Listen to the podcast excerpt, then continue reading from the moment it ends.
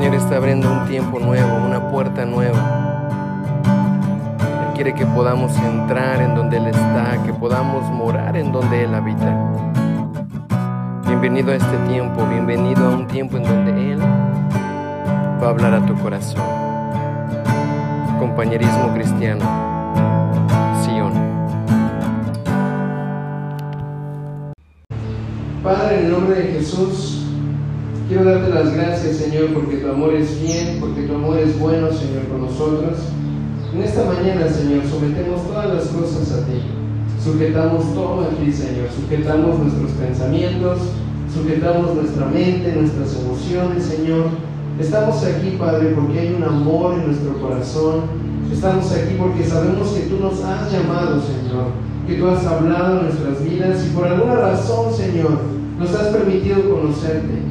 Y hoy, Padre, queremos pedirte que seas tú obrando nuestras vidas y permitiéndonos, Señor, escuchar la voz en nuestros corazones para recibir de tu palabra y para recibir de tu amor y para entender, Señor, que lo que hacemos para ti, Señor, no se compara con nada, con nada, con todo lo que tú has hecho con nosotros, Señor.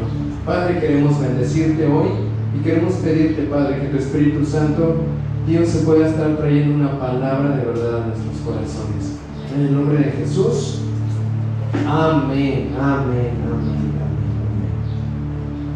La semana pasada veíamos algo bien importante. ¿Quién se acuerda que estábamos viendo la semana pasada? Libertad. ¿Cuántos son libres? Como que nada más la mitad son libres y la mitad todavía no se convence. ¿Cuántos son libres? La libertad es algo bastante rico, ¿verdad que sí? Cuando nos hacen ver cómo el Señor nos ha liberado, de dónde el Señor nos ha sacado, es algo para estar gozosos. Ahora voltea a la persona que está a tu lado y ver si tiene cara de gozo por la libertad que tiene el Señor. ¿Tiene libertad, verdad? ¿O no tiene libertad? Hay gozo en nuestro corazón, somos libres en el Señor. Y quiero que vayamos a Gálatas 5.1, por favor. Gálatas 5.1.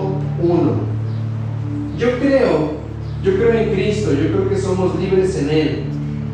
Creo que sin duda, eh, cuando escuchamos la palabra libertad, hay un sentir de gozo, hay un sentir de, de tanta expresión en el Señor en el cual nosotros podemos estar convencidos de que lo que Él hace es bueno. En lo que Él hace es muy, muy bueno. Gálatas 5.1. Ayúdenme a leerlo, por favor, alguien que lo pueda leer fuerte, fuerte, fuerte.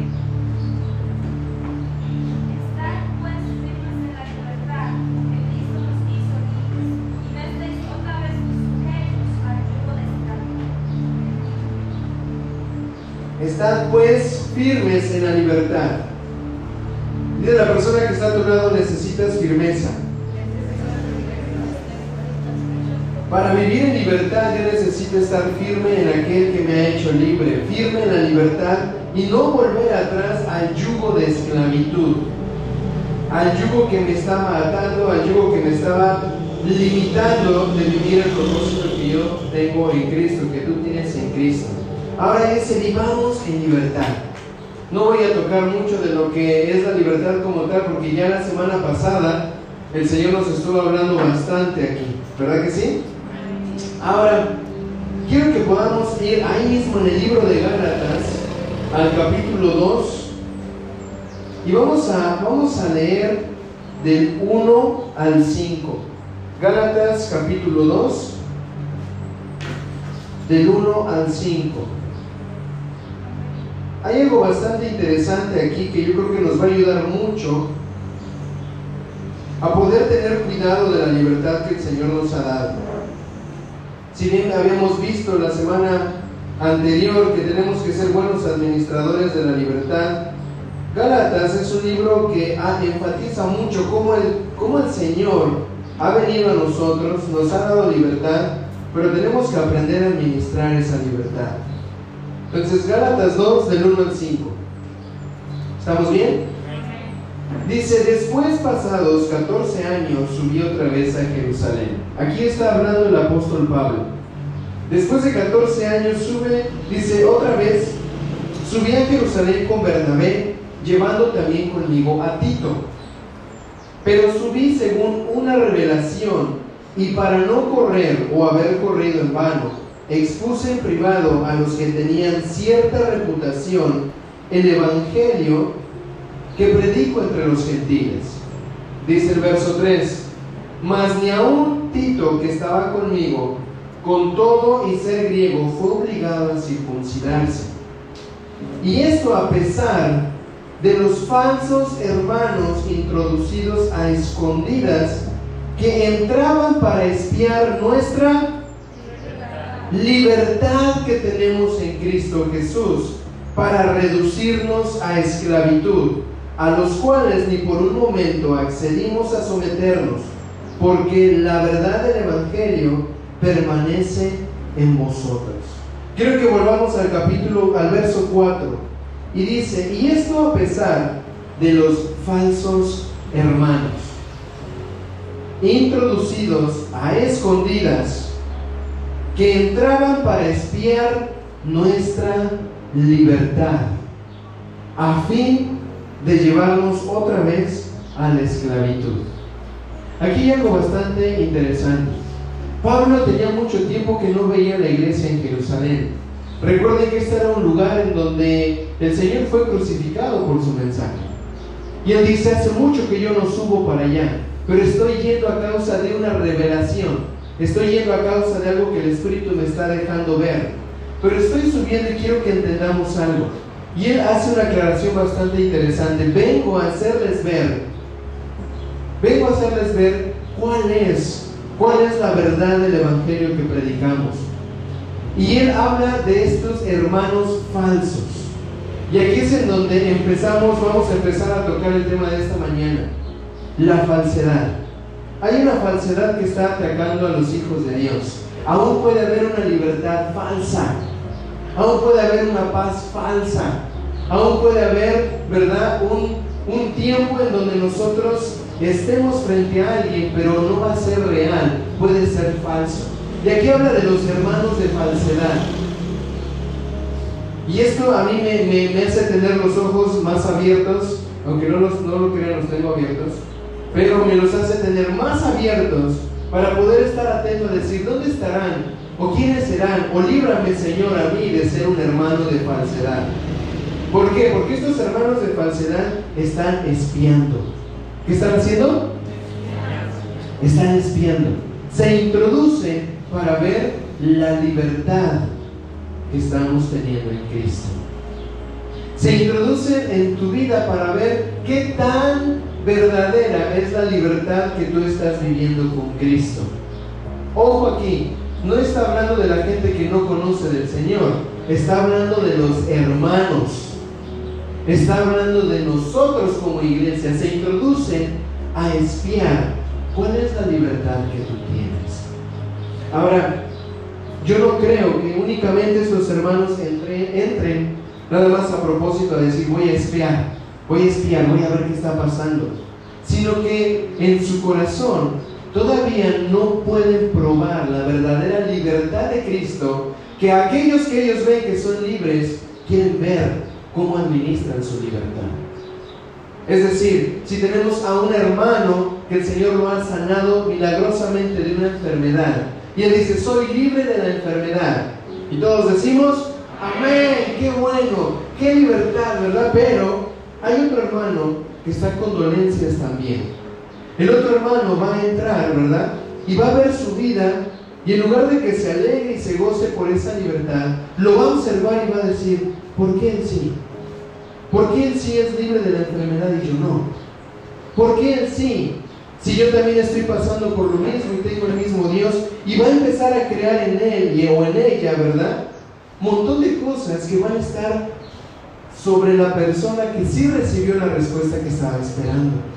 Y ahí viene la falta de madurez en muchos, que empiezan a darse cuenta, ah, pero mira él cómo vive y aún así recibió, entonces yo puedo vivir también complaciéndome en ciertas áreas como quiera el Señor, en algún momento me va a responder el milagro.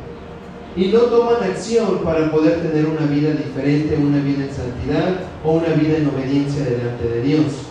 Lo digo en el tema de enfermedad, puede ser en cualquier otra área. Cuando vemos a alguien que tiene una linda familia, alguien que prospera bien, alguien que, que tiene un don especial, pero vemos muchas veces a estos hermanos, ¿verdad? Con una falsedad de acercarse, no nada más para aprender de esa libertad, bueno fuera, se acercan para ver si realmente estás viviendo en libertad a base de algo, a base de la esclavitud que ellos tienen en su corazón, a causa de normas y de leyes muertas. En otras palabras, los hermanos que se estaban introduciendo en Gálatas estaban queriendo llevar a todos a circuncidarse, a vivir bajo una ley que nadie más pudo cumplir más que Cristo. Los diez mandamientos y toda la ley que encierra la palabra, nadie la pudo cumplir en todos los años más que Jesús. Cuando Jesús viene, Él viene y dice, yo vine a cumplir la ley. Pero estos hermanos todavía querían regresar a los que estaban libres en Cristo. ¿Cuántos somos libres en Cristo? Todavía querían venir y decir, sabes que tú eres libre en Cristo, pero tienes que regresar a hacer lo que la ley dice. Tienes que regresar a estas prácticas. Tienes que volver a pensar de esta manera. ¿Por qué? Porque no estaban experimentando la plenitud de la libertad de Cristo. En Cristo ya no eran nada más reglas y normas y leyes por imposición, Ahora los nuevos creyentes, los que somos libres en Cristo, obedecemos por amor. Obedecemos estos mandatos porque le amamos. Ya no porque alguien viene y te dice, oye, tienes que dejar de mentir. Oye, tienes que dejar de robar. Oye, tienes que honrar a tu papá, a tu mamá. Ya no viene a nosotros como un peso. Viene a nosotros como una acción de amor. Porque Cristo es el que nos ha liberado y nos ha habilitado para obedecer esta ley. ¿Se entiende? Entonces, hay algo bastante eh, interesante aquí en cuestión y es en aquellas personas, hay una versión que dice que desde el verso 4, ten cuidado de aquellos que cuestionan tu libertad y buscan llevarte de nuevo a la esclavitud. ¿Qué pasa cuando estás orando por la respuesta a algo en especial? Un trabajo. Muchas personas oran por un trabajo para que nos vaya bien, para que tengamos un, buen trabajo.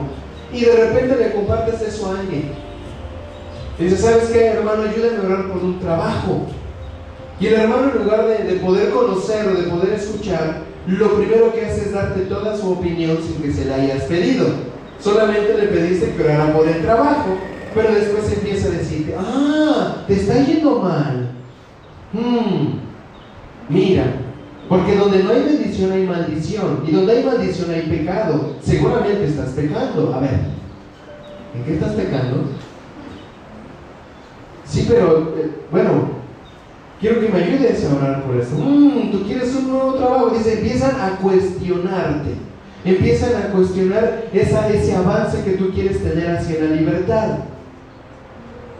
Vamos a abrir una iglesia. Mm, ¿Por qué van a abrir la iglesia? ¿Para qué? ¿Qué quiero? Ah, es verdad. ¿Han conocido personas así? Que ni te dice nada, pero mm, es como que algo malo está pasando. Ah, quieres estudiar una escuela bíblica. ¿Y, ¿y cómo vas a vivir después de eso? ¿Quién te va a mantener? ¿Y eso cómo lo paga? Mm, o sea, quieres experimentar tu libertad en Cristo para tener algo bueno de Cristo y vienen otros y cuestionan tu libertad a fin de llevarte otra vez a la esclavitud. Es que vamos a ayunar, hermano, ayunar. No, eso es ayunar, no, ya no, ya no se ayuna, hay muchos que ya no ayunan. No, ¿qué vamos a hacer? Vamos a tener un tiempo de familia en el río. Ah, ¿cuántos dicen amén? Mm, mejor deberían de tener una vigilia de oración en la noche, porque hace falta orar. La palabra de Dios dice, orad y velad, porque Él viene pronto y ustedes en el río. Mm. Miren nada más, y como que te cala, te cala, ¿no? no, ¿verdad? No, sí, no. Muchos hermanos, se cancela el río. Ah, en esta noche vamos a tener vigilia de oración. Imagínense sus caras de todos así de, ¿está jugando o es de verdad? Pero quiero poner este ejemplo para que entendamos que hay momentos en los cuales queremos experimentar una libertad en Cristo que antes no teníamos, pero hay hermanos que cuando ven tu libertad, cuando ven que amas a Dios y quieres avanzar en el Señor, vienen y te cuestionan. Vienen y empiezan a ver si realmente tus motivos son verdaderos o no. Y es aquí donde tenemos que tener cuidado. Tengo que amar a Dios de manera verdadera y no de manera falsa. Porque si no van a empezar a sacudir tus cimientos de verdad, tus fundamentos de verdad. Y te vas a dar cuenta que vas a volver, tristemente, si no te arraigas bien al fundamento de verdad, vas a volver a ser esclavo. Y no queremos esclavos, ¿verdad que no? ¿Cuántos quieren regresar a la esclavitud? Nadie. Nadie quiere estar ahí. Pero tenemos que entender algo. Tenemos enemigos de la libertad. Digo conmigo, enemigos. Cuando, cuando escuchamos la palabra libertad, yo sé y yo sé que el Señor quiere, quiere que nosotros aprendamos a vivirla, pero también tenemos que cuidar que va a haber algunos que van a venir a quererte llevar a la esclavitud una vez más. Vamos a ver Romanos 8. Romanos 8, por favor. Del 1 al 19.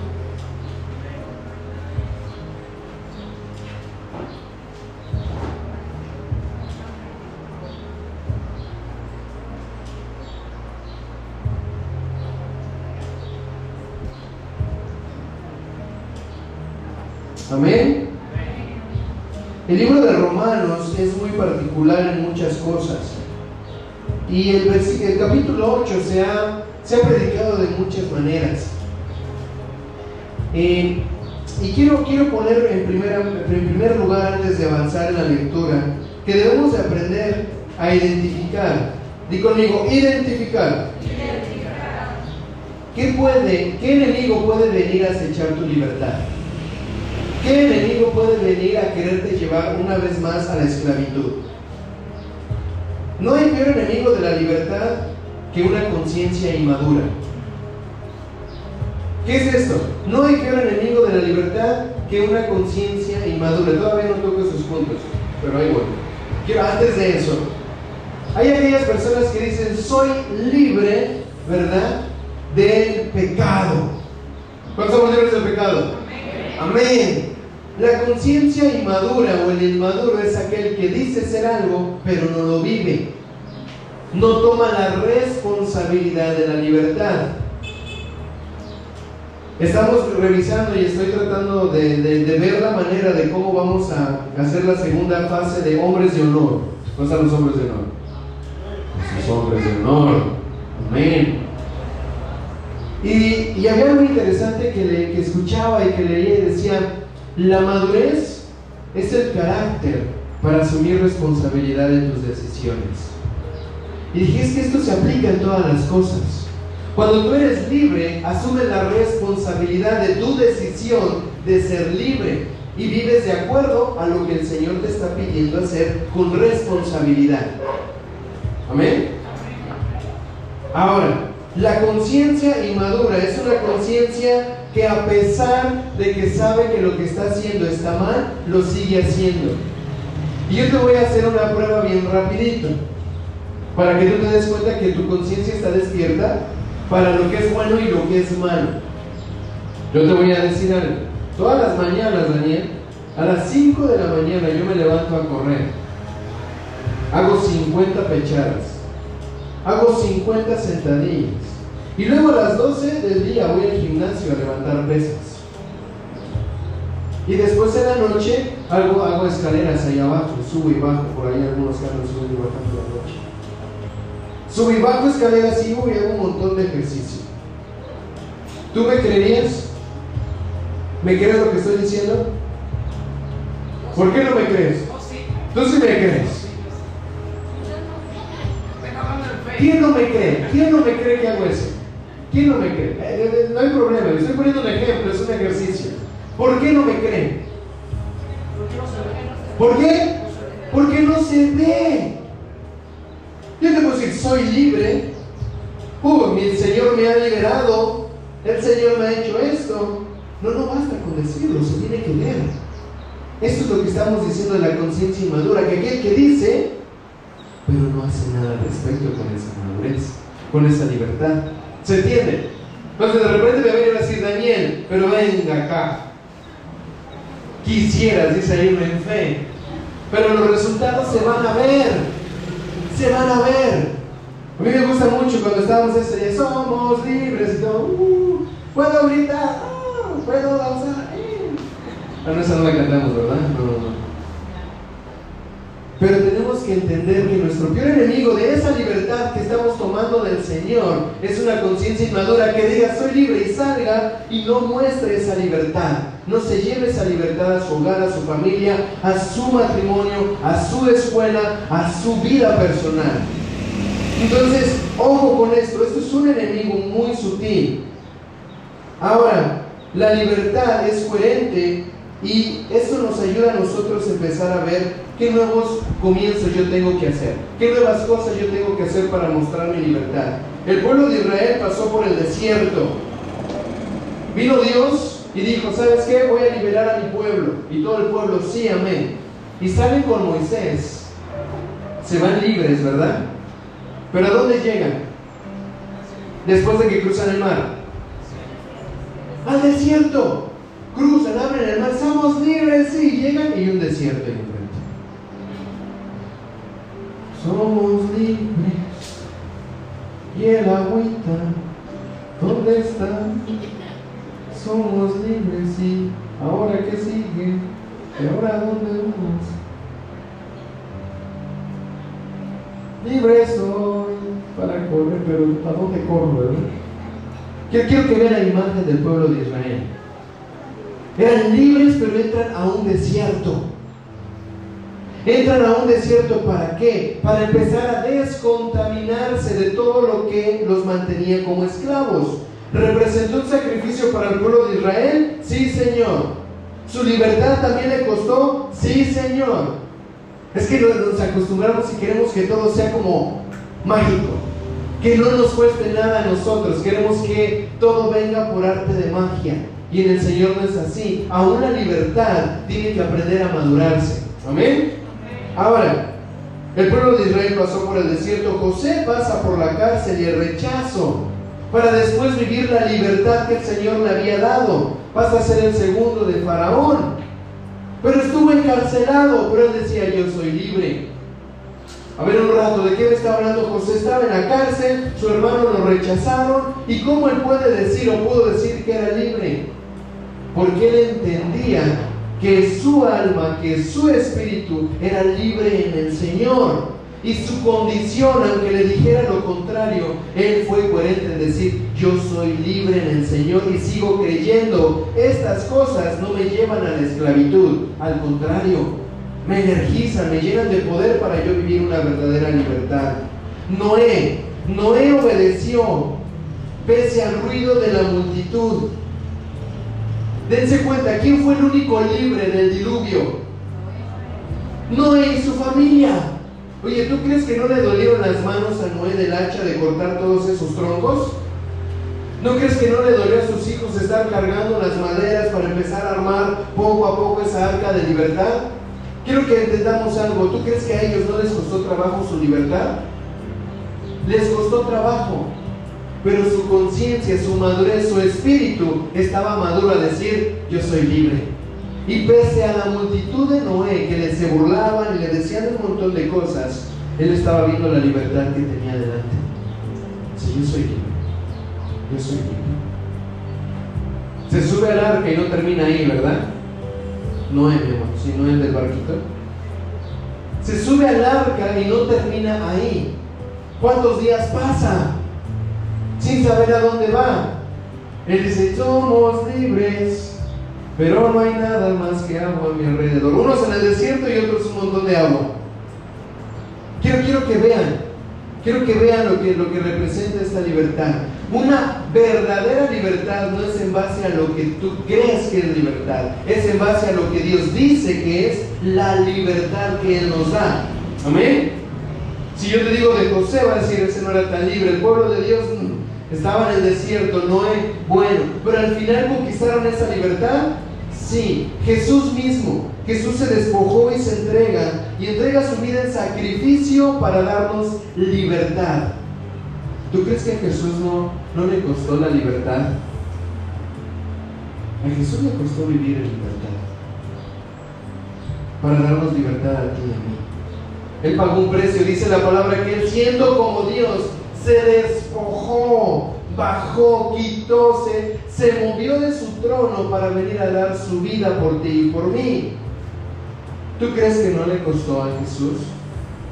Ahora, nuestra libertad tiene que ir en pos de todo esto que estamos viendo, en una verdadera libertad. Identifica qué te esclaviza en este momento. Vamos a hacerlo así. Identifica qué nos esclaviza en este momento. Tratemos de ver qué me sigue haciendo esclavo. Y quiero que esta pregunta esté rondando en nuestra cabecita. ¿Qué me puede llevar todavía a la esclavitud? ¿Qué prácticas? ¿Qué pensamientos? ¿Qué emociones todavía me pueden mantener en, un estado de esclavitud? Que por más que ya he escuchado que soy libre, sigue estando eso ahí. Déjame decirte algo, la libertad ya la tienes. Creo que no he escuchado. La libertad ya la tienes. Amén. El asunto es llevar esa libertad a esos lugares en donde todavía tú te ves con una conciencia inmadura esclavo de estas cosas. ¿Vamos bien? ¿Sí? Ahora, Romanos 8, ahora sí. Romanos 8. Del 1 hasta el 19.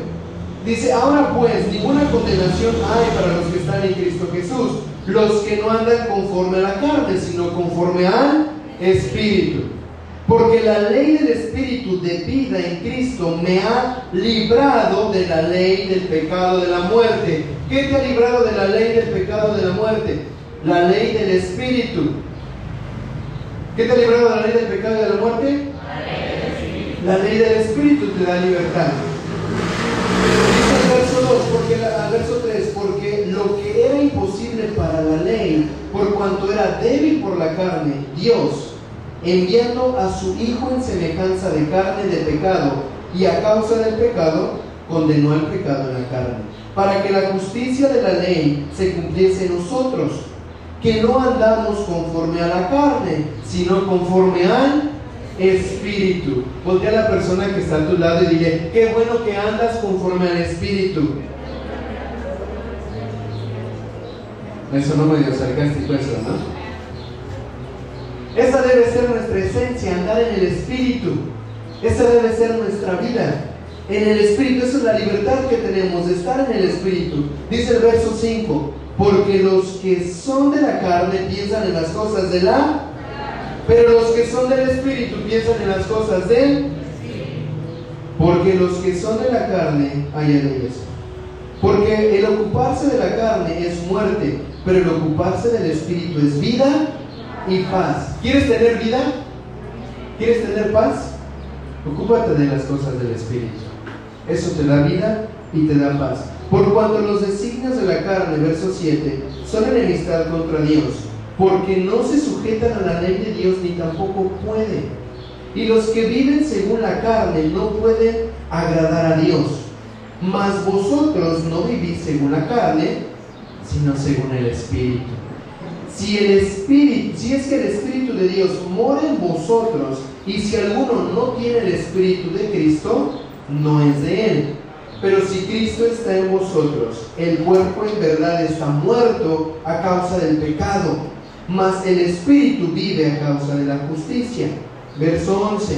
Y si el Espíritu de aquel que levantó de los muertos a Jesús mora en vosotros, el que levantó de los muertos a Cristo Jesús, vivificará también nuestros cuerpos mortales por su Espíritu que mora en vosotros. Aquí hay una, aquí hay una riqueza. Su Espíritu está en nosotros. Ese Espíritu es el que nos lleva a la libertad es esa nube en el desierto, es esa columna de fuego en el desierto que llevó al pueblo a la libertad. Es esa arca de Noé que llevó a Noé a la libertad. Es ese espíritu el que nos va a conducir a vivir una ley de libertad. Ahora, vamos en el siguiente versículo. Dice, el versículo 12. Así que hermanos, deudores somos, no a la carne, para que vivamos conforme a la carne. Pero si vivís conforme a la carne, moriréis. Mas si por el Espíritu hacéis morir las obras de la carne, viviréis. Porque todos los que son guiados por el Espíritu de Dios, estos son... Di conmigo, los que son guiados. Los que son guiados.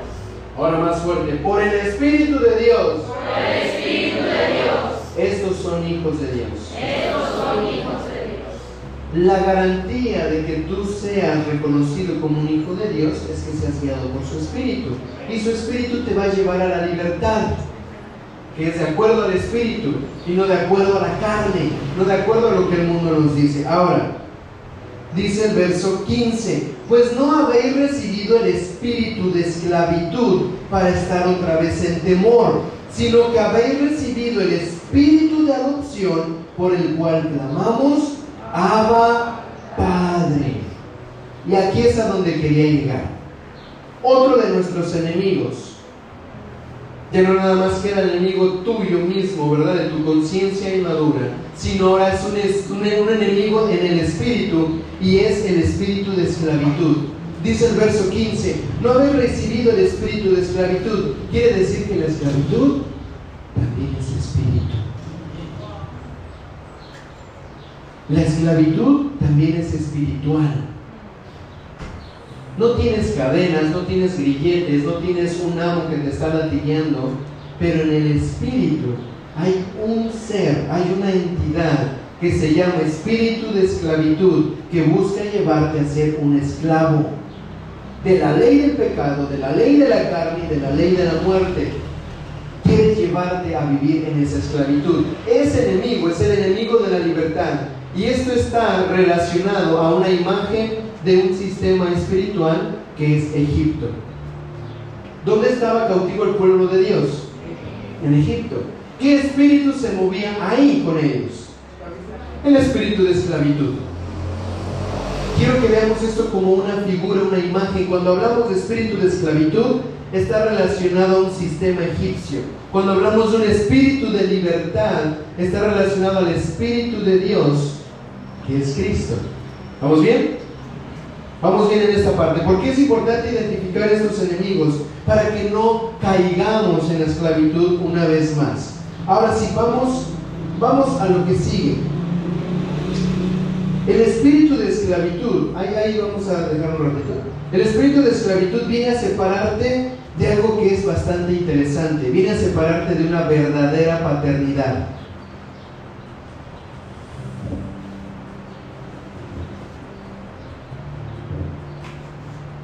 Di conmigo, separación.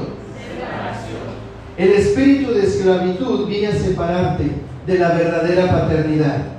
Mira lo que dice, lo que dice Romanos 15. Pues no habéis recibido un espíritu de esclavitud para volver otra vez al temor, sino que habéis recibido un espíritu de adopción. ¿Qué hace la adopción? Sí, te adopta y por lo tanto te otorga una paternidad, te otorga una identidad, te otorga una pertenencia, te otorga una esencia. Dice, ¿sabes qué? Ya no eres rechazado, ya no eres esclavo, ahora te adopto como un hijo. El espíritu de esclavitud viene a atacar directamente tu identidad de hijo de Dios. Viene a atacar tu identidad para que no sepas quién tú eres. Porque si sabes que eres un hijo de libertad, ya perdió. Si ves, si él ve que avanzas a la libertad, ya perdió. Lo que viene a ser el espíritu de esclavitud es a separarnos de una verdadera paternidad. El día, el día viernes, ¿día viernes fue? Sí, el día viernes, me invitaron a, a, a través de una, de una iniciativa en la cual somos parte dos veces al año, me dieron la oportunidad de poder estar en la cárcel en el centro de reintegración juvenil en Santiago.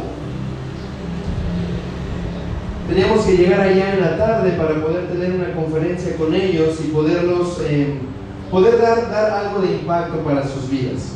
Llevábamos una temática, queríamos trabajar con ellos y nos dieron un, un tiempo para poder visitarles y conocerles.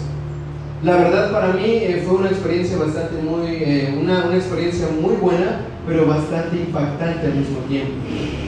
Porque a pesar de que hemos trabajado con orfanatos, con niños y con personas en riesgo y, en situaciones de calle muy duras, la cárcel es otra cosa.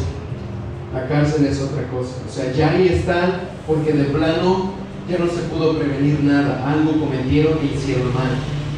Entonces eran jóvenes de alrededor de 13 años a 19 años.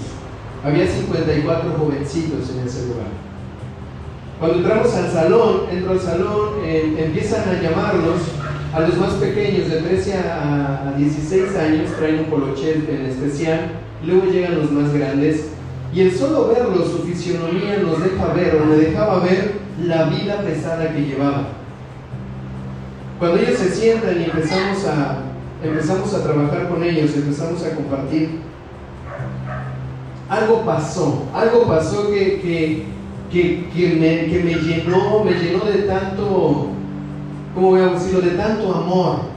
Porque cuando empezamos a hablar con ellos y empezábamos a hablar que su fracaso no determinaba su futuro, si ellos decidían por Cristo, si decidían bien, si ellos tendrían otra oportunidad, podrían mejorar su vida. Los ojos de estos chicos, y yo se lo decía a mi esposa y a mis hijos, los ojos de ellos tenían hambre de esperanza. Era una necesidad de decir, dame la oportunidad de ser libre y no me vuelvo a equivocar. Dame la oportunidad de volver a salir y le voy a demostrar a la sociedad que sí puedo ser un buen joven. Se notaba esa hambre de decir, si tú me das esa esperanza, yo no voy a desaprovecharla, quiero hacerlo. Al terminar la charla, ¿verdad? Terminar lo que estábamos hablando, ellos se levantaban y decíamos, bueno, ¿qué aprendieron? Y se levantaba la mayoría. Yo aprendí que así como yo pienso van a ser mis acciones. Tengo que aprender a cambiar mi mentalidad para cambiar mis acciones.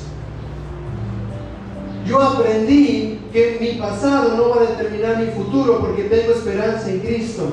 Yo aprendí que no puedo ir corriendo como, como otros, yendo directamente a tomar malas decisiones cuando yo puedo elegir sobre mis decisiones. Había uno que decía, yo aprendí a que no tengo que ser vaca perezosa, porque les poníamos un ejemplo de la vaca perezosa y un rinoceronte.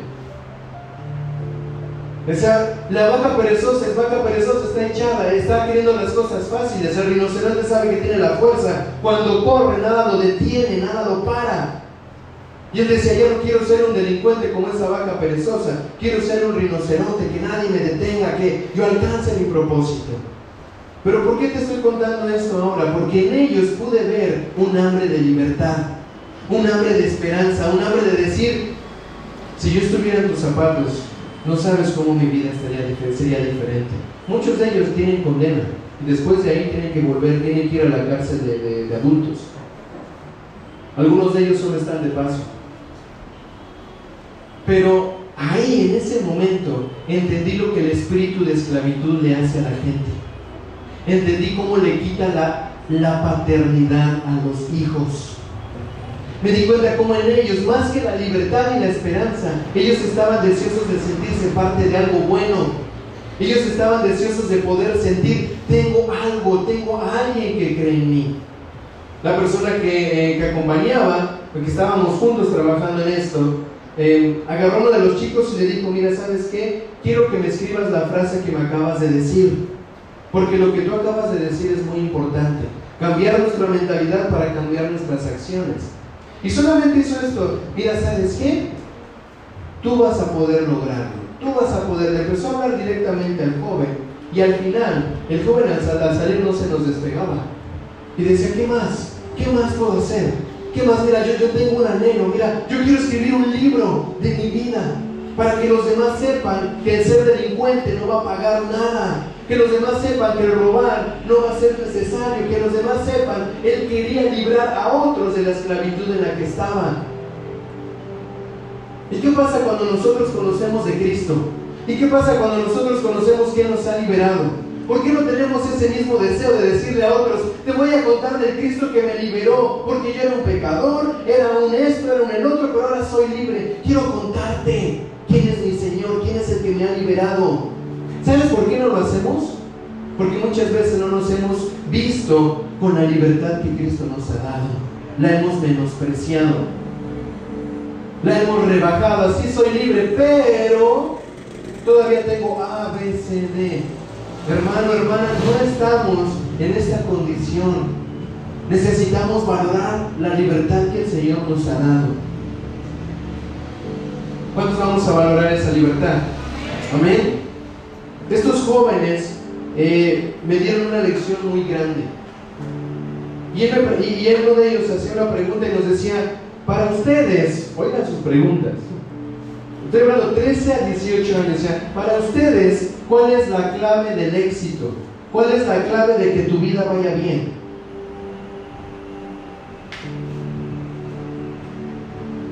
Realmente sabemos que si estamos con Cristo lo tenemos todo, pero Él está esperando recibir algo.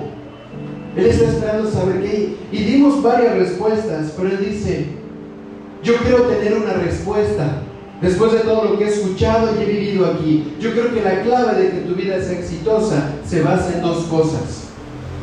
Pero era una cosa, no, no creías que eran muchachos así. Se basa en dos cosas. ¿En qué? En amor y en sacrificio. Porque si tú amas algo, si tú te apasionas por algo, por alguien, por un sueño, vas a sacrificar lo que sea para lograrlo, siempre y cuando sea de bien. Yo, yo, me sentí, Después me tocó hablar a mí y le dije, miren, ¿qué les voy a decir?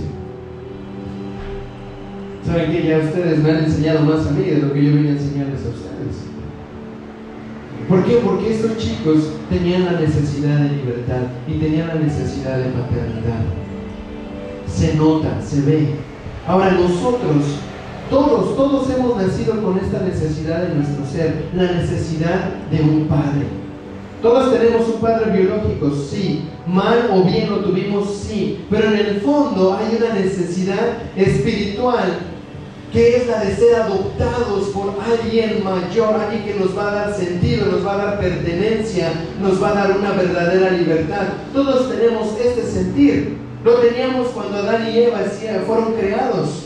Ellos caminaban con el Padre, andaban con el Padre, Tenían la identidad de hijos, veían a su padre bien, pero después de la caída viene una separación, algo se arranca de ellos. Y después ellos están luchando en sus propias fuerzas.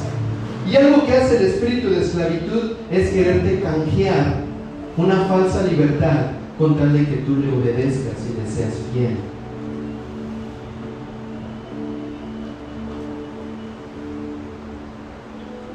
El enemigo viene a separarnos de la verdadera paternidad. Eso es lo que quiere hacer el espíritu de esclavitud, separarte de una verdadera paternidad. Dice en Romanos 8:15, quiero que entendamos la última parte, dice, sino que habéis recibido un espíritu de adopción como hijos, por el cual clamamos, Abba Padre. Ese espíritu de adopción es el que te hace a ti llamarle Padre al Padre. Es ese espíritu de libertad que cuando puedes ver a los cielos puedes decirle, Él es mi Padre. Él es mi Padre bueno, Él es mi Padre fiel, Él es mi Padre de libertad. Amén. Ahora, vamos, vamos a, la, a la siguiente. Una de las cosas más eh, que más me asombran de Jesús es cuando Él está con sus discípulos y, la identidad siempre está relacionada a saber quién tú eres, ¿ok?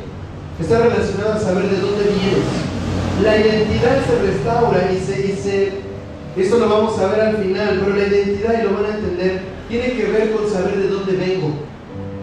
Si yo soy eh, chino, Ah, chin, chan, chu.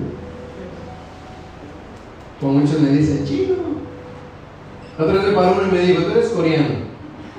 Me digo, sí, ¿y tú de dónde tú eres? Dominicano, y va, no parece. Estamos hablando ahí a veces, pero bueno. Lo que a mí, me, a mí me hace mexicano es el lugar donde yo nací. Es mi ciudadanía. Es mi, es mi papel, ahí yo, de ahí yo vengo. ¿Sí o no?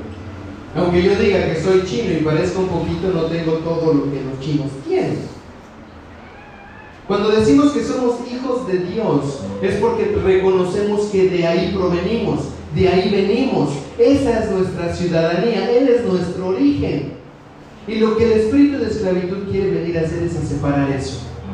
Separarte de tu verdadera identidad, del verdadero lugar en donde vienes. Ahora, no puedo definirse un quién soy si no defino mi paternidad. Yo no puedo decirte, yo soy, em, yo soy brasileño si mis papás son de México. Más a decir, venga acá. No parlé portugués. No sé si así se dirá, pero nada más para decir algo diferente.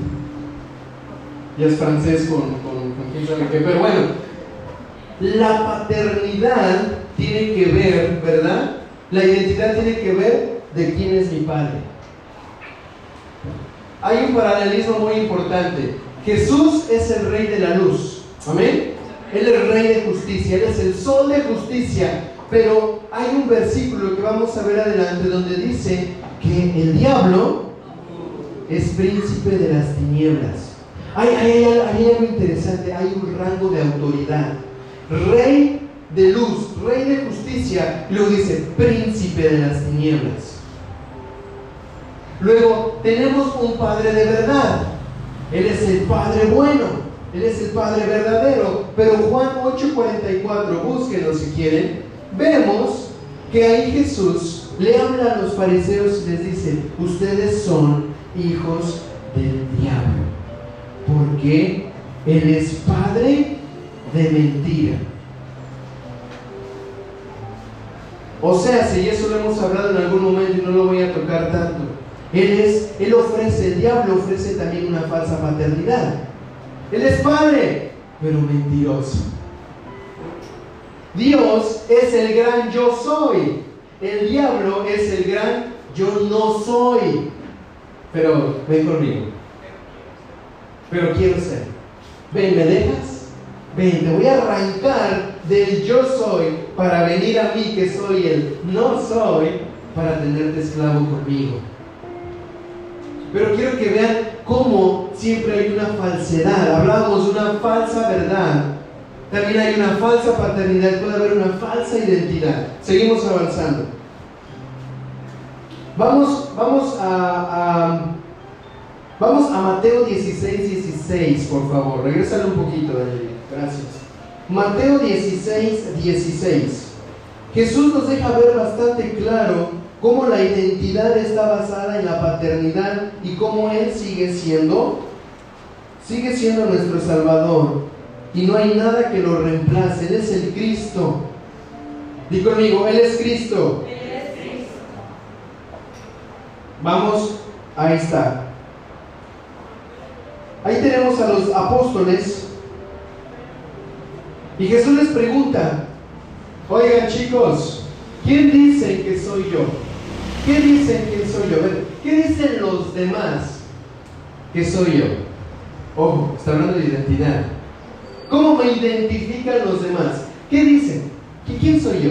Ahora no lo dice Jesús porque él no supiera quién era. Él estaba viendo si ellos lograron ver quién era él. Mateo 16, 16 y 17. Dice, respondiendo Simón Pedro dijo, tú eres el Cristo. Amén. ¿Qué dijo? Tú eres el Cristo. Y luego afirma su identidad. Hijo, el Hijo del Dios viviente. Identidad una vez más. Entonces le respondió Jesús, bienaventurado eres Simón, hijo de Jonás, porque no te lo reveló carne ni sangre, sino mi Padre que está en los cielos. Identidad otra vez, mi Padre que está en los cielos. Jesús tenía un Padre. Los demás pueden haberle dicho, ay, pues eres hijo de José y María. Eres Jesús, el de Nazaret. Eres Jesús el que da de comer. Eres Jesús el que sana. Pero aquí viene una revelación del Espíritu a Pedro. Y dice, mira, tú eres el Cristo, el Hijo del Dios viviente. Tu identidad los demás la van a notar. Cuando tú estés alrededor de personas o con personas, tu identidad se va a manifestar dependiendo la voz de qué padre escuchas. Si escuchas la voz de tu Padre eterno, van a decir, ella es Judith, ella es Francia, él es Fernando, el Hijo del Dios viviente. ¡Wow! Ella es Ana, él es Anel, José Luis, Samuel, Ángel, Joel. Son los hijos del Dios viviente. Cuando decimos amén. Somos hijos del Dios viviente. Ya tenemos esto en Cristo. Él nos ha adoptado. Dice que por su Espíritu ahora somos llamados hijos de Dios. Y Dios vive. Somos hijos del Dios viviente. ¿Por qué vamos a negociar nuestra libertad del Hijo del Dios viviente por una falsa paternidad o por un espíritu de esclavitud que me lleva a no vivir lo que estoy creyendo? ¿Vamos bien? ¿Se va entendiendo? Ahora sí, vamos a la siguiente diapositiva.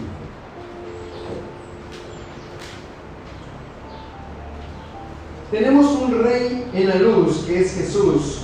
Tenemos un, hay un príncipe de las tinieblas, que es el diablo. Hay un padre en el reino de la luz. Ah, ya mencionamos eso, ¿verdad? Ok.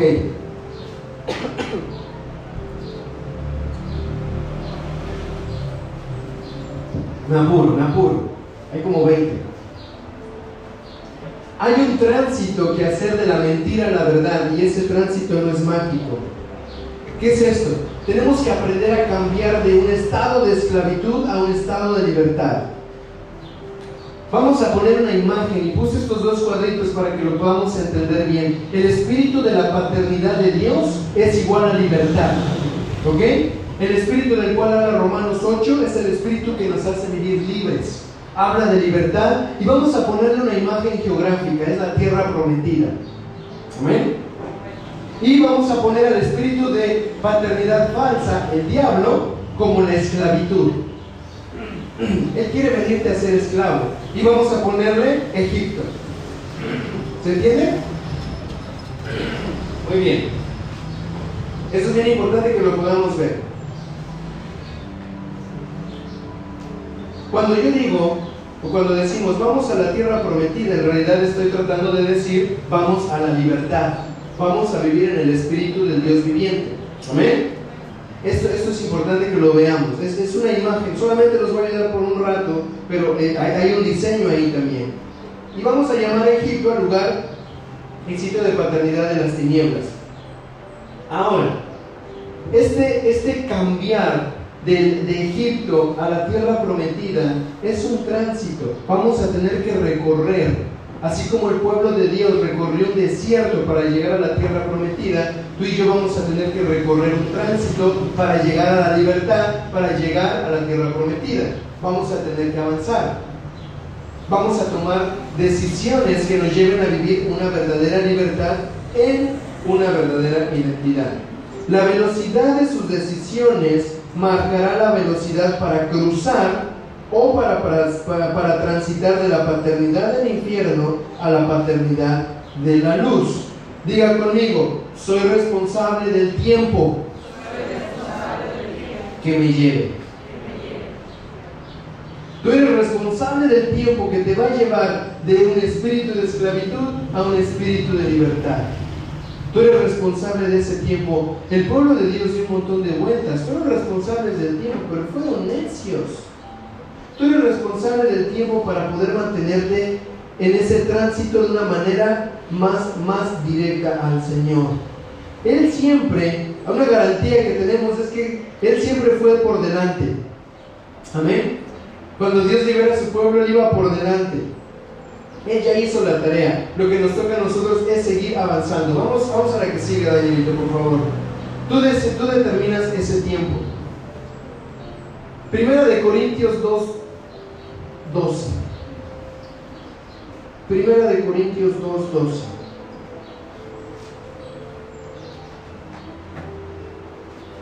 De aquí viene, viene algo bastante vital para todo lo que estamos, estamos revisando hoy.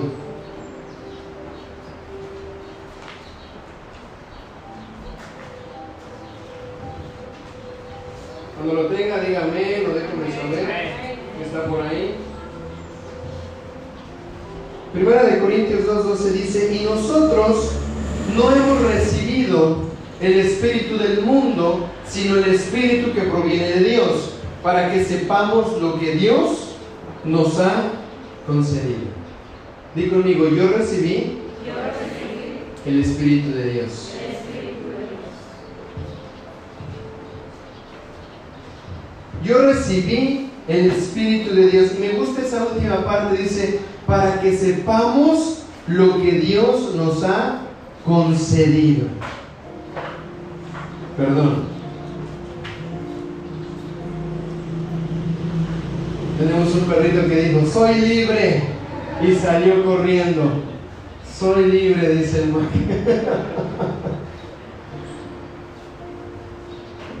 tenemos que, tenemos que ver algo aquí que es bien importante y de verdad que para mí es, es el meollo de todo este asunto el día de hoy, justo cuando llega mi perrito.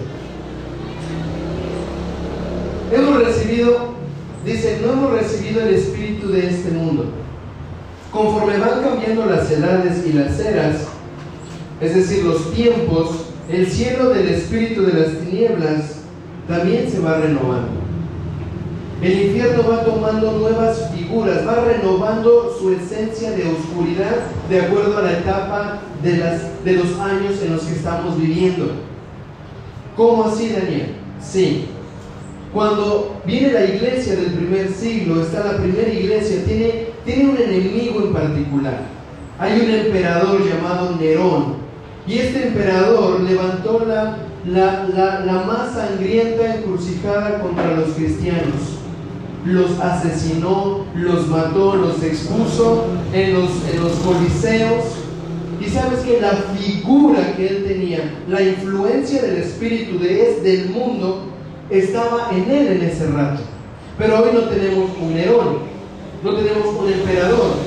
Pero las tinieblas van renovando su imagen del espíritu del mundo. ¿Por qué? Porque quieren separarnos de nuestra verdadera paternidad y van a traer sistemas y cosas que van a querernos desenfocar de lo que queremos vivir en el Señor. ¿Cómo así?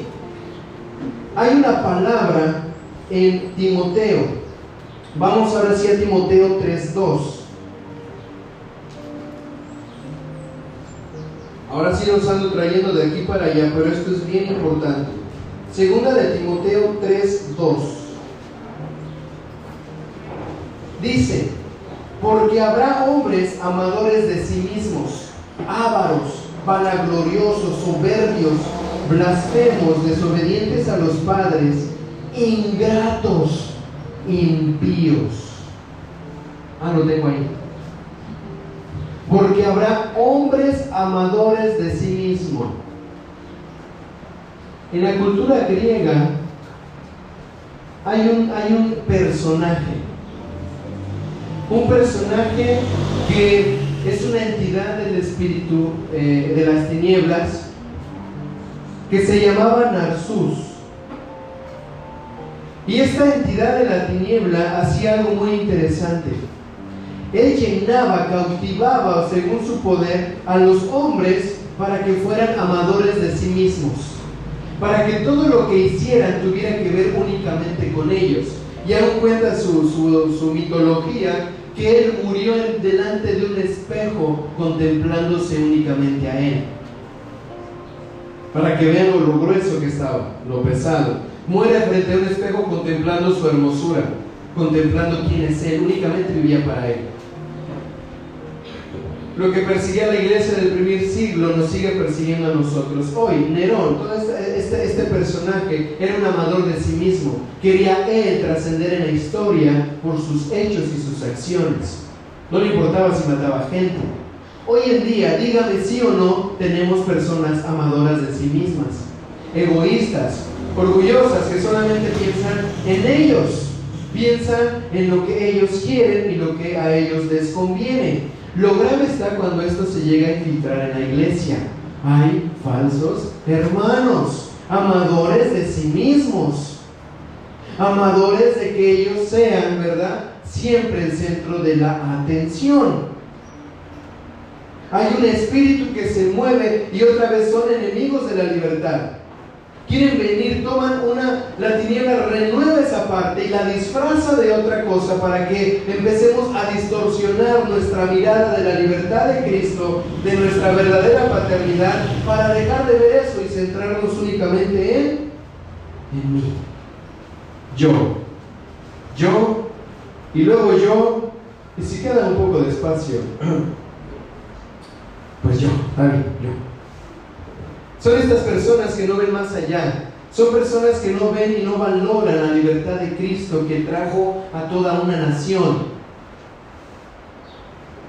Jesús vino a liberar a todo un pueblo. Vino a liberar a los sellados, a los hijos del Señor. Cuando Jesús, perdón, ahora en el Antiguo Testamento, cuando Dios le habla de la tierra prometida, su pueblo le está hablando de un lugar territorial. Amén. Acuérdense de la imagen, tierra prometida es igual a libertad, es igual al Espíritu de Dios. Si tú estás caminando, guiado bajo el Espíritu de Dios, estás yendo a una tierra prometida. ¿Cuántos dicen amén? Una tierra prometida no nada más para que tú la disfrutes.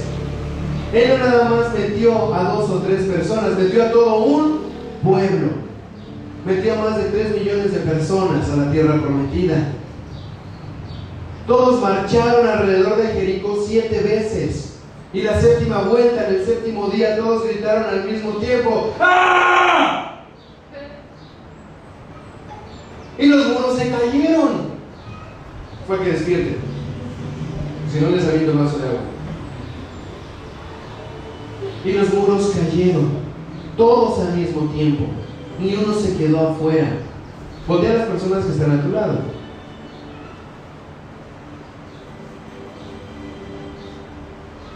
Di conmigo, somos iglesia.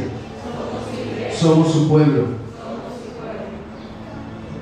Si vamos a ser libres, hermanos, vamos a ser libres todos. Si vamos a conquistar la tierra que Dios nos dio, la vamos a conquistar todos. No nada más el pastor, no nada más los hermanos, no nada más una familia, la vamos a conquistar todos. Porque ese es el diseño de Dios. Un pueblo, una familia, una casa. Somos sus hijos. Él nos ha dado ese espíritu de adopción por el cual clamamos. Padre. Amén. Estos amadores de sí mismos nos están bombardeando por muchos lados. Y tenemos que tener mucho cuidado con esto. Quiero que entendamos algo. Jesús ya abrió el camino para, para verdaderamente entrar, número uno, en la verdadera paternidad y número dos, en la verdadera libertad. No seamos libres solo de palabra, vivamos y administremos la libertad que tenemos como hijos en cada esfera de nuestras vidas. El diablo va a venir a negociar contigo. Él es falso. ¿Qué quieres? ¿Quieres un trabajo? ¿Cuánto quieres ganar? Yo te lo voy a dar. Solo que tienes que ir los domingos, los miércoles, los, los menos días de la iglesia, ¿verdad? Y los, los sábados. Pero es que está bueno, ¿verdad? No, no, no, ven, ven, ven conmigo. Quiero ponerte un ejemplo bastante particular. Y ya, ya, ya voy terminando, ahora sí. Bueno, más o menos. Te voy a poner dos ejemplos. Hay, un chico que va a, va a la escuela desde chiquito y llega a la escuela con su uniforme, sabemos que todos llevan su uniforme, pero los zapatos que lleva este niño no son los mejores zapatos en comparación de los demás.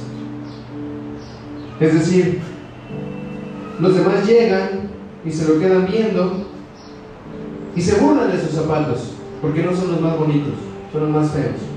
Entonces este chico empieza a decir y empieza a crear en él y decir, yo cuando sea grande voy a trabajar, voy a trabajar duro, para que cuando tenga mis hijos, yo a mis hijos le pueda comprar los buenos zapatos y nadie se burle de él.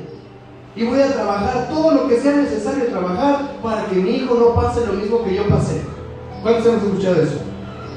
Ahí hay una evidencia de un pacto, de un arreglo, de una, de una asociación con el sistema de esclavitud y con, y con la falsa paternidad.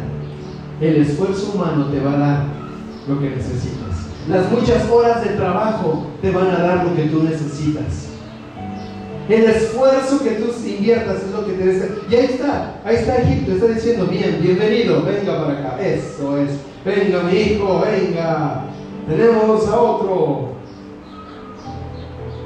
¿Por qué? Porque no quiere que sea una vez más el objeto de burla, porque quiere que su imagen sea bien vista, quiere que quien es él quede bien, quiere que su hijo se vea bien y no sea objeto de burla, quiere las cosas únicamente para que él no se sienta mal. Dígame si eso no es algo centrado únicamente en una persona. Y quiero, quiero que vayamos bien rapidito. Nomás les voy a dar tres cosas. Hay más, hay más. ¿Cómo se distingue un amador de sí mismo? Hoy el mundo le dice que uno es alguien y que uno es importante solo cuando tiene. Es decir, es esta mentira de las personas en el mundo, del espíritu del mundo que te dice, si, si yo tengo, soy. Cuando una persona carece de identidad del Padre, del Espíritu de la verdad, dice, y escucha el espíritu del mundo y se deja seducir, este espíritu le enseña que Él es si tiene.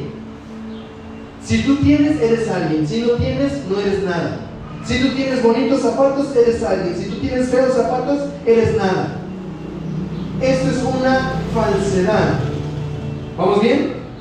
¿Por qué? Porque Dios nos ama no por lo que tenemos, nos ama por quienes somos.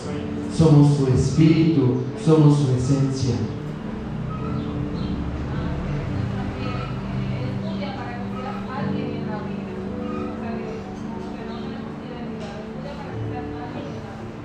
Bien, bien, te me adelantaste, iba a poner un ejemplo ahí, pero es cierto. ¿Qué otra cosa te dice el mundo? Hoy el mundo le dice a usted, a mí, si eres lindo, si eres linda, si te ves de esta manera, si usas esto, si usas aquello, vas a ser más importante que el otro.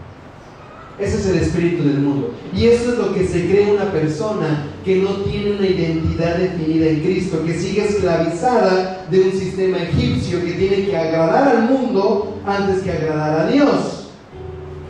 Quiero que piense un ratito, yo le dije al inicio, al empezar, piense en qué cosas pueden ser estar siendo objeto de esclavitud en su vida. ¿Qué lo puede estar llevando a esclavitud? ¿Vamos bien? Otra parte es que el mundo muchas veces le dice a la gente que es, le hace creer a las personas que es más importante por lo que hace. ¿Qué haces? ¿A qué te dedicas? Esa reunión que les conté que fui, todo bonito hasta que se sentaron todos los, los directores, encargados, coordinadores, no, yo soy abogado, yo soy militar, no, yo he trabajado tantos años aquí. Todo el mundo dando su currículum que nadie le preguntó. ¿Ok? Nadie le preguntó. No, sí, yo también conozco a fulano, sutano. Y yo ahí tranquilito, comiéndome la picadera porque no había comido. Entonces dije, ah, mientras ellos se dan su, su exposición, yo voy a comer. Tenía hambre.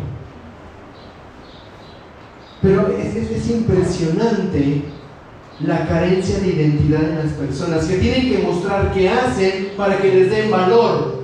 Eso es una mentira. Tú no tienes que mostrar qué haces para que tengas valor. Tú tienes valor porque eres un hijo de Dios.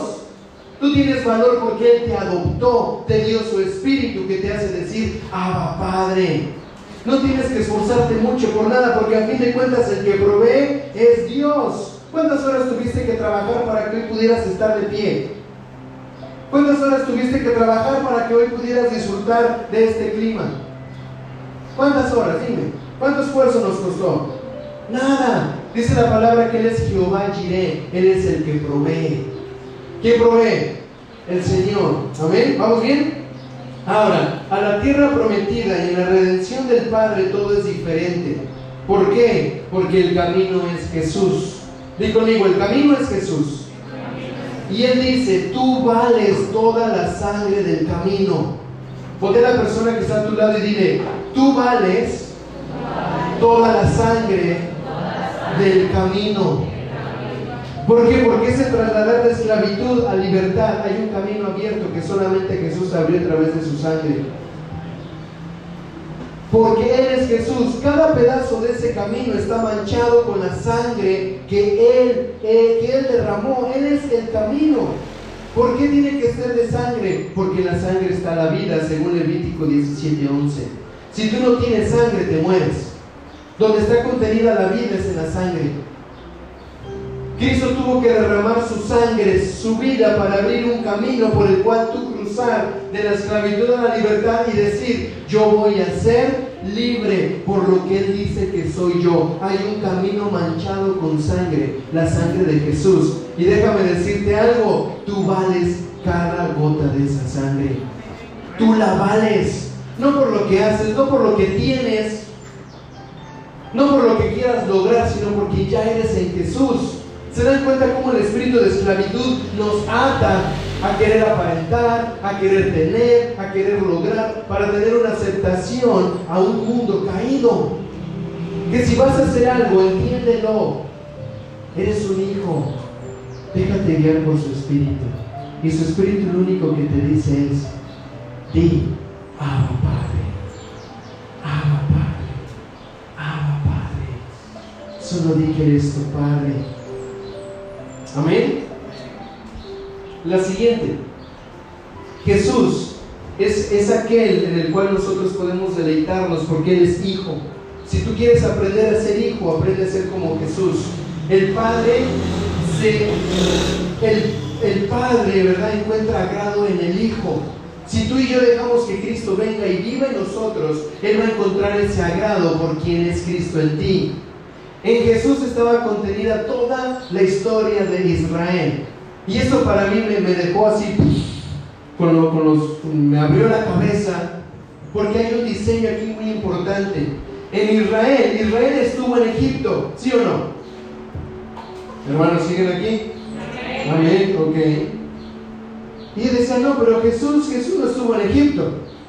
Pero después recordaban Mateo 2, cuando él tiene que ser llevado, ah, tiene que ser eh, movido de Egipto porque Herodes estaba matando a los recién nacidos. Jesús también estuvo en Egipto. Territorialmente estuvo en Egipto. Ah, Israel tuvo que cruzar el Mar Rojo.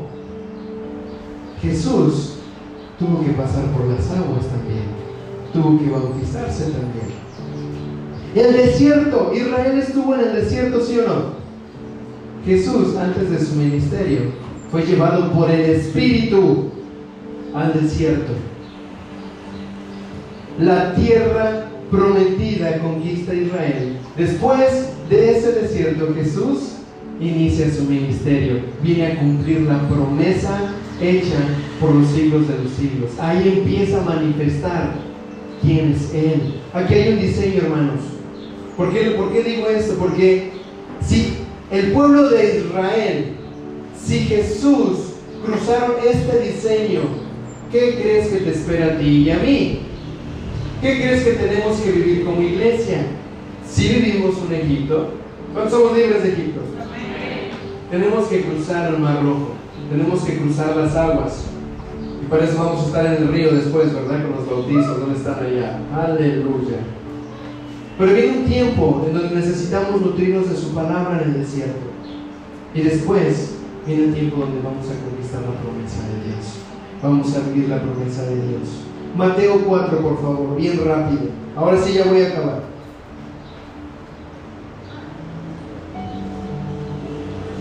Aquí hay una verdad bastante interesante y esto, esto es vital para nosotros. Mateo 4, 4, 3. Vamos desde el 1. Entonces Jesús fue llevado por el Espíritu al desierto para ser tentado por el diablo. Y después de haber ayunado 40 días y 40 noches, tuvo hambre. Y vino a él el tentador y le dijo, si eres hijo de Dios, di que estas piedras se conviertan en pan. Una de las cosas que la falsa paternidad del diablo quiere ofrecerte es provisión. Cuando él empieza a darse cuenta que hay ti hay poder, quieres avanzar a la libertad, él va a poner delante de ti oportunidades para que haya mejor provisión. Y va a decir, no, no, no, no te vayas de Egipto, ven acá. ¿Quieres provisión? Yo te voy a enseñar, yo te voy a ayudar, yo quiero que tú me escuches. Y Jesús dice, mira, ¿sabes que No solo del pan vive el hombre, sino de toda palabra que sale de la voz, de la boca del Señor. Dice aquí, y escuchen esta parte, el desierto no es el lugar de mi aflicción, sino el lugar en donde defino mi paternidad. El desierto es el lugar en donde tú y yo vamos a definir quién es nuestro Padre. ¿Por qué? Porque en el desierto íbamos a estar y va a venir el tentador y te va a venir a hablar. Hey, ¿quieres provisión? Ven, haz esto, haz el otro. Pero ahí Jesús definió su paternidad y dijo, no, no solo de pan vive el hombre, sino de toda la palabra que viene de mi Padre. Vete para allá. Un chinote. ¿Por qué? Porque ahí en el desierto, a veces vemos los desiertos como un tema de aflicción. Puede ver que vengan pruebas, vengan situaciones duras, pero en los desiertos es donde se define tu paternidad, donde se define si eres hijo de libertad o hijo de esclavitud. Voy a tener tantos desiertos como decisiones que tenga que tomar en función de qué padre voy a seguir. Porque en el desierto es donde yo defino quién es mi papá. De acuerdo a las decisiones que tú tomes, son los desiertos que tú vas a enfrentar. Pero los resultados que vas a tener va a ser diferente de acuerdo a que vos lo escuchas. La voz de papá, del papá verdadero, o la voz del espíritu de este mundo, que te dice, amate a ti mismo, hazlo por lo que a ti te conviene. Deja de ver a papá. No agrades a papá. El que se ama a sí mismo no busca agradar a su padre. No busca agradar o que haya una victoria colectiva. Busca solamente lo que él quiere. Tenemos una victoria que vamos a conquistar todos como iglesia. Diga conmigo amén. Como iglesia vamos a, todos vamos a ir a la victoria de Cristo. Pero todo va a depender de tus desiertos a que vos escuchas. Escucha la voz de papá. Amén. Vamos a la que sigue, por favor.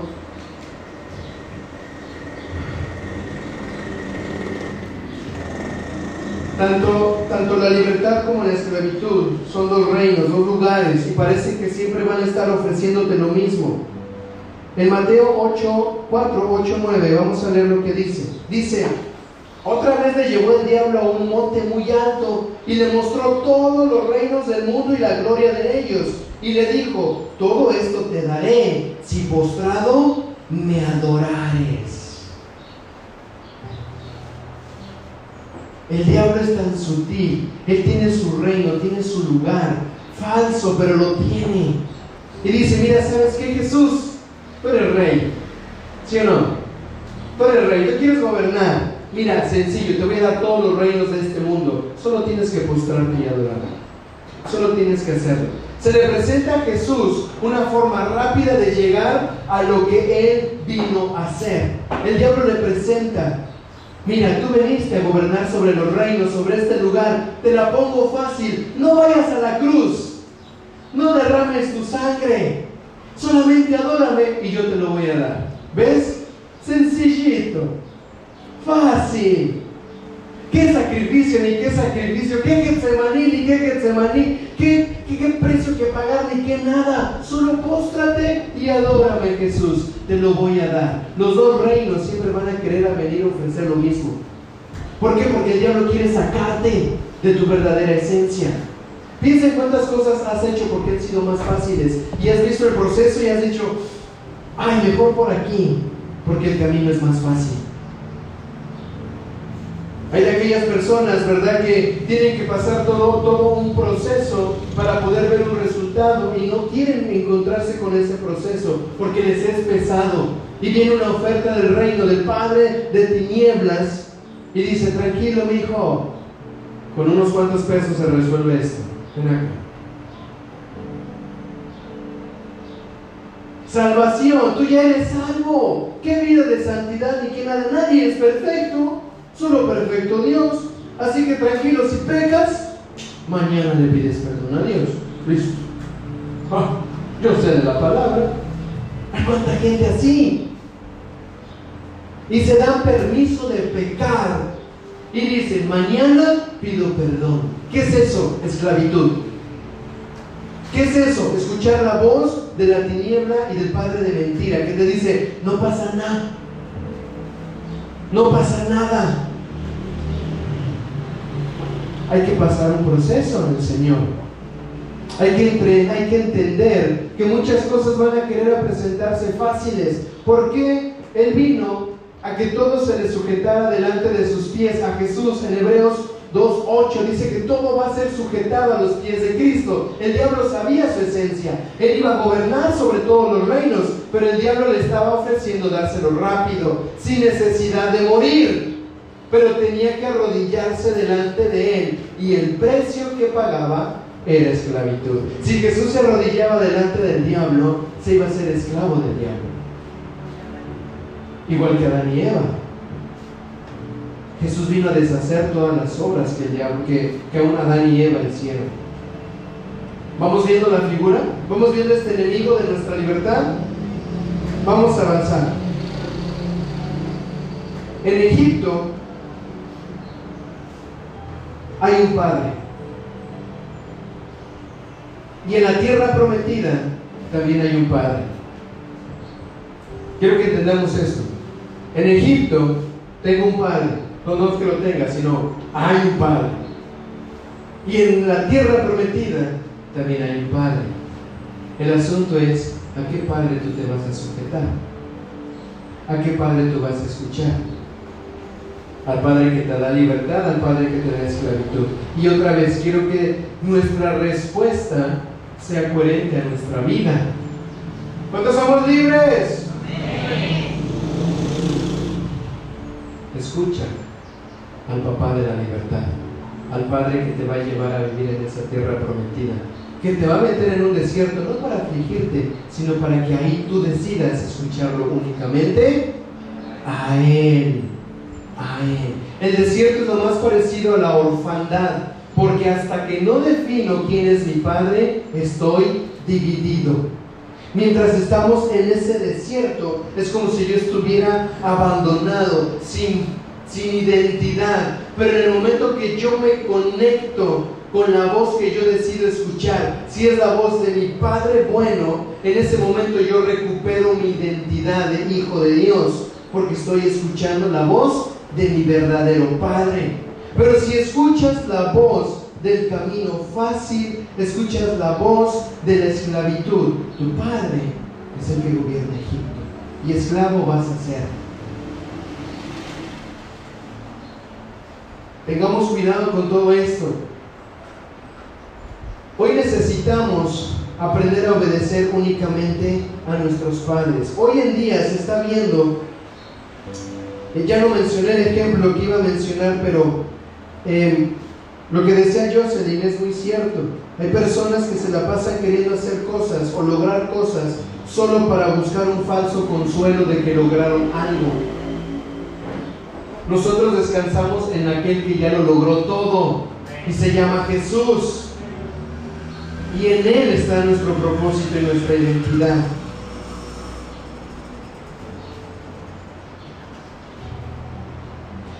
En la tierra prometida podemos encontrar todo lo que necesitamos en Jesús. Tanto Josué como Caleb tuvieron que cruzar un desierto para conquistar la tierra. Jesús tuvo que cruzar un desierto para comenzar su ministerio. ¿Qué tienes que cruzar tú para conectarte con tu verdadera identidad y vivir en una verdadera libertad? ¿Qué tienes que conquistar? ¿Qué tienes que escuchar en este momento? ¿A qué voz tienes que oír? ¿Y por qué es importante esto? Porque yo le oraba anoche al Señor y le decía, Padre, por favor, déjame ver el espíritu de la iglesia. No de de, de, de Ana o de de cada uno. Déjanos ver como iglesia cómo estamos. ¿Cómo está el espíritu de esta iglesia? ¿Cómo, se, cómo, estamos avanzando como iglesia? Y una de las cosas que, que, el Señor ponía muy fuerte en mi corazón era esta parte. Esta parte en donde yo les decía, hay, hay, hay que madurar mucho, mucho en la fe. En no querer regresar a prácticas antiguas Hay muchos que se quieren aferrar, que se quieren quedar en el pasado, aún por muy bueno que haya sido, se quieren quedar ahí y ver lo que vieron antes. Y dice el Señor, estoy por abrir un nuevo río, un nuevo camino, ¿qué no lo ves? Pero todo va a cambiar cuando mis hijos aprendan a escuchar la voz de quién soy yo. Yo soy su Padre, que les da un espíritu de libertad y que les da una tierra de promesas. ¿Y sabes qué es lo más interesante? Es bien fácil cuando dice, ah, la tierra donde fluye leche y miel. ¿Sí o no? El pueblo de Dios quería que iba a entrar. Sí, cruzamos el desierto. 40 años pasaron. Una nueva generación conquista. Entran a la tierra prometida, pelean. Y de repente se quedan así de, wow, ahora sí, no tengo que hacer nada. Aquí fluye la leche y la miel. Ay, ¿sabes que muchos llegan así a la iglesia? Ya no tengo que hacer nada. Aquí fluye la bendición, aquí fluye la leche y la miel. Que venga todo. Ven, papá. ¿Dónde está? Lo real es que el pueblo de Dios tuvo que trabajar, tuvo que ordeñar las vaquitas para su leche, tuvo que ir a aguantar piquetes de abeja para su miel, pero la bendición y la provisión ya estaban ahí. Si Dios hace su parte de padre, hagamos nuestra parte de hijos y creámosle a Él. No nos acomodemos no nos acomodemos. Aquí se define mucho si eres hijo o no. ¿Qué voz escuchas? Hoy decido obedecer únicamente a mi Padre verdadero. Yo soy un hijo de libertad. Somos hijos de libertad. Pónganse de pie.